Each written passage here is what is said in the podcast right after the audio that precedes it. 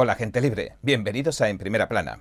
Hoy me gustaría hablar de un investigador médico, el doctor Richard Fleming, que ha descifrado la secuencia genética de la COVID-19. Este cardiólogo nuclear, abogado e investigador médico ha descubierto en esta secuencia muchos, si no todos, los componentes de lo que él llama un arma biológica. Y hoy analizaremos su última obra, en la que recoge todos estos insólitos hallazgos, así que entremos en materia.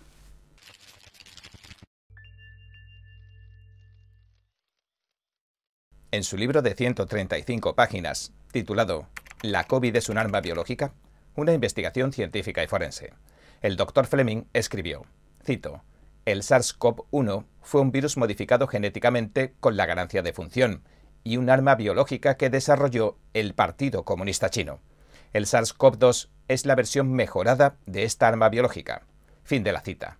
El doctor determinó que este era el caso basándose principalmente en estudios y entrevistas, una de las cuales se transcribe completamente en el libro y que realizó a la doctora Li Menyan, una médico y viróloga china que escapó a Estados Unidos en 2020. Fleming describe en su obra que Yan afirmó que el SARS-CoV-1 fue la primera arma biológica y que el SARS-CoV-2 es la versión avanzada. Yan sostiene que los militares chinos descubrieron que podían desarrollar virus artificiales en los laboratorios y usarlos como armas biológicas, según se revela en el libro. A día de hoy permanece escondida Yan, temiendo por su vida. En coloridos cuadros y gráficos, Fleming explica, en términos sencillos, todos y cada uno de los componentes de la secuencia SARS-CoV-2. Detalla cómo cada uno de los componentes se fue añadiendo probablemente a la mezcla para crear un monstruo a partir de los virus que ya se conocían, y se hicieron en el laboratorio de máxima seguridad que tiene el Partido Comunista de China en Wuhan. Y creo que solo por los detalles que nos da Fleming de la secuencia genética, ya merecería la pena comprar este libro. Además, Fleming proporciona un rastro de papel que nos conduce hasta los probables sospechosos que financiaron lo que él llama un experimento criminal. Por supuesto, se refiere a los llamados experimentos de ganancia de función, que son, cuando menos, de dudosa moralidad. Este eufemismo científico, ganancia de función, nos impide saber al instante que estos experimentos consisten en hacer que los virus ganen función, es decir, que ganen terreno en su función destructora y se vuelvan más contagiosos. Ahora bien, ¿qué sociedad sana, en su sano juicio, realizaría experimentos para aumentar la capacidad de dañar de los virus? Ninguna que yo sepa. Entonces, ¿por qué lo hacen? Las brillantes mentes científicas de nuestro tiempo, de nuestra época, pongamos por ejemplo al doctor Fauci como ejemplo, nos aseguran que convertir los virus en supervirus es una buena idea. ¿Por qué? Nos dicen que así pueden inventar formas de combatir a los supervirus y protegernos de su posible aparición en un futuro. Y les aseguro que podrían escribir libros enteros llenos de insensateces supuestamente científicas para tan nefastos y desacertados ensayos. Por eso aplaudo al doctor Fleming, él es más directo. Los llama sencillamente experimentos criminales. Mientras que los investigadores de la infame ganancia de función, los científicos y técnicos que aumentan la capacidad letal de los virus provocándoles mutaciones eh, artificialmente, dicen que lo hacen así para comprender mejor cómo algo como un coronavirus podría mutar con el tiempo. Y el doctor Fleming también hace un alarde de diplomacia, en mi opinión, al describir el proceso científico de la ganancia de función detallan lo siguiente. Tales mutaciones podrían permitir a los científicos y a los médicos anticiparse a tales infecciones. En lugar de plantearse preguntas sobre lo que podría ocurrir de forma natural, esta investigación se convirtió en una de hacer que esos cambios ocurrieran intencionadamente, no en pequeños pasos incrementales como podrían ocurrir de forma natural, sino en pasos más grandes que muy probablemente tardarían siglos en ocurrir, si es que ocurren. Fin de la cita. Bueno, en mi opinión, y no soy ningún científico, inducir cambios en un virus, presuponiendo que esa es la manera en que van a ir mutando en la naturaleza, ya es una idea que no parece muy sensata de partida. Y ya digo que no soy científico, solo estoy usando el sentido común. Anticiparse a los cambios de la naturaleza suena un poco presuntuoso, cuando menos. Así que me parece que estos genios nos podrían estar ocultando el verdadero propósito de estos experimentos. Máxime cuando figuras como Bill Gates o la OMS que controla la China comunista o incluso el Foro Económico Mundial no dejan de advertirnos de forma obsesiva que las mayores amenazas que afrontará la humanidad en un futuro próximo serán las pandemias. La investigación de Fleming también se torna interesante cuando comienza a proporcionarnos documentos financieros de 2018 que prueban que una investigación de ganancia de función con murciélagos se estaba llevando a cabo en el Instituto de Virología de Wuhan, en China, y que la financiación corría a cargo de donantes estadounidenses. El doctor incluye las cantidades en dólares que aportaron varias organizaciones estadounidenses a esta supuesta investigación y varios millones procedían de agencias vinculadas al gobierno estadounidense, como el Departamento de Defensa. Fleming se pregunta, y nos hace preguntarnos, ¿qué nueva pandemia le espera ahora a la humanidad, ya que el gobierno federal de Estados Unidos y otros gobiernos, corporaciones, individuos, están financiando la ganancia de función de cosas como el SARS-CoV-2, los virus, las bacterias y los agentes patógenos biológicos?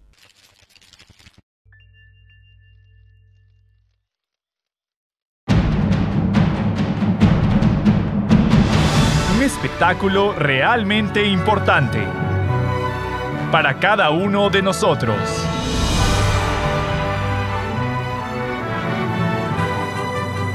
Esto es lo que ha estado esperando. Véalo por lo menos una vez en la vida. Shen Yun. Cada año un espectáculo completamente nuevo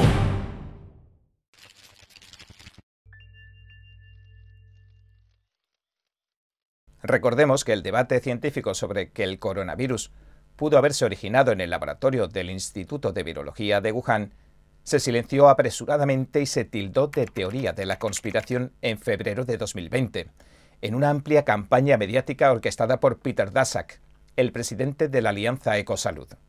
La Alianza Ecosalud ha recibido subvenciones multimillonarias durante muchos años de institutos gubernamentales de los Estados Unidos, como por ejemplo el Instituto Nacional de Alergias y Enfermedades Infecciosas del Dr. Fauci.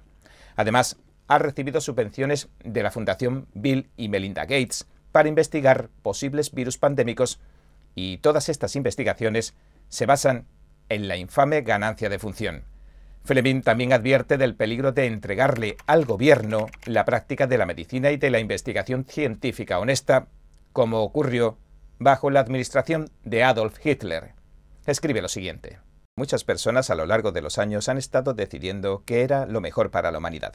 Bill Gates ha comentado en más de una ocasión que el uso de la tecnología genética de repeticiones palindrómicas cortas agrupadas e intercaladas con cierta regularidad permitiría eliminar genes indeseables e intercambiarlos potencialmente por alternativas preferibles, un concepto que también han defendido otros tantos a lo largo de la historia, como el doctor Joseph Mengele. Fleming cita que bajo Hitler los médicos se convirtieron en soldados biológicos dedicados a limpiar la población que poseía material genético de inferior calidad.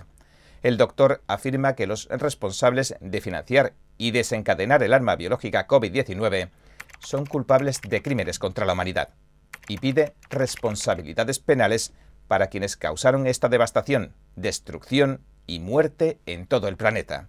Además, el Partido Comunista de China recordemos que dispersó deliberadamente el virus por todo el planeta generando la pandemia, porque cerró carreteras y autopistas y canceló los vuelos nacionales, pero dejó operativos los internacionales, es decir, facilitó que millones de personas volaran a todos los rincones del planeta desde la megaciudad de Wuhan, epicentro del brote.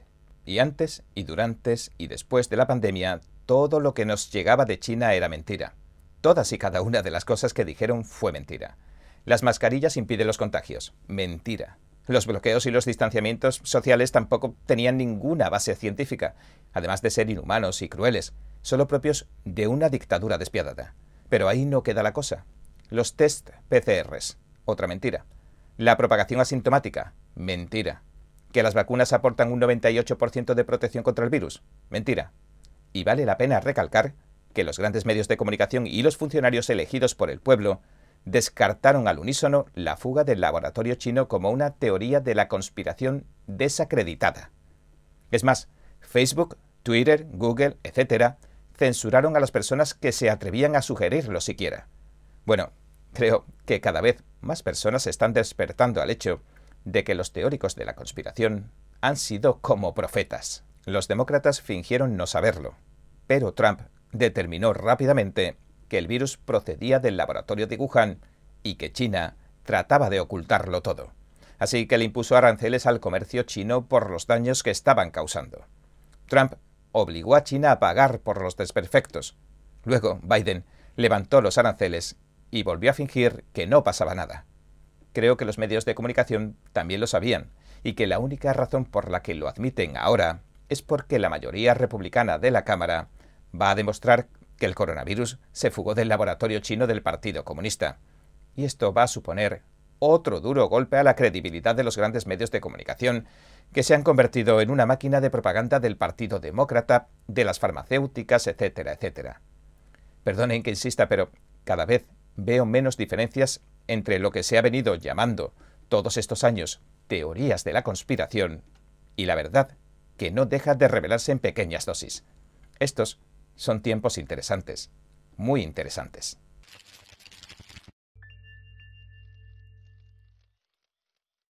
Cada minuto que pasa, el mundo está cambiando vertiginosamente. NTD Noticias le trae información objetiva, veraz y sin agendas ocultas. Infórmese de los acontecimientos que impactan a Estados Unidos, Latinoamérica y el mundo, con los mejores análisis de expertos e informes especiales. NTD Noticias, periodismo independiente con los temas más relevantes que muchos medios no se atreven a reportar. Síganos en Epoch TV y el canal NTD en español, en YouMaker.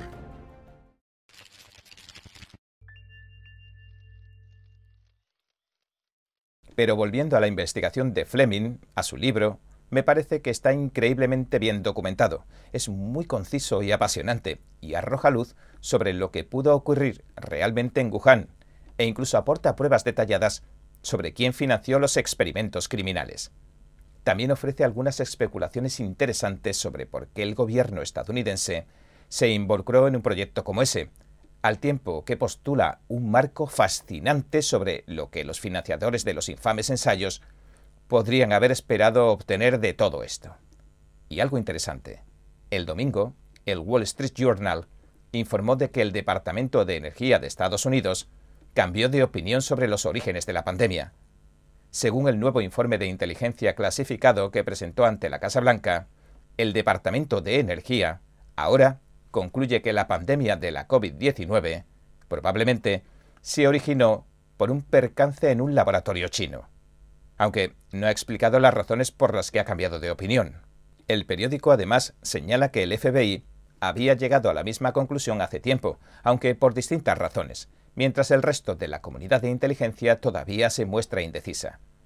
Como hemos mencionado, un dato importante es que este informe del Wall Street Journal llega un mes después de que los republicanos de la Cámara de Representantes formaran un subcomité selecto sobre la pandemia para investigar los orígenes de la COVID-19 y otros aspectos de la pandemia. Ya veremos a dónde nos conduce todo esto. Seguiremos informando. Bien, y este ha sido nuestro episodio de hoy. Gracias por sintonizarnos. Si le gusta nuestro programa, por favor, no olvide darle a me gusta, suscribirse y compartir este vídeo con sus amigos y su familia, porque todo el mundo merece conocer los hechos. Una vez más, gracias por ver en primera plana. Nos vemos mañana.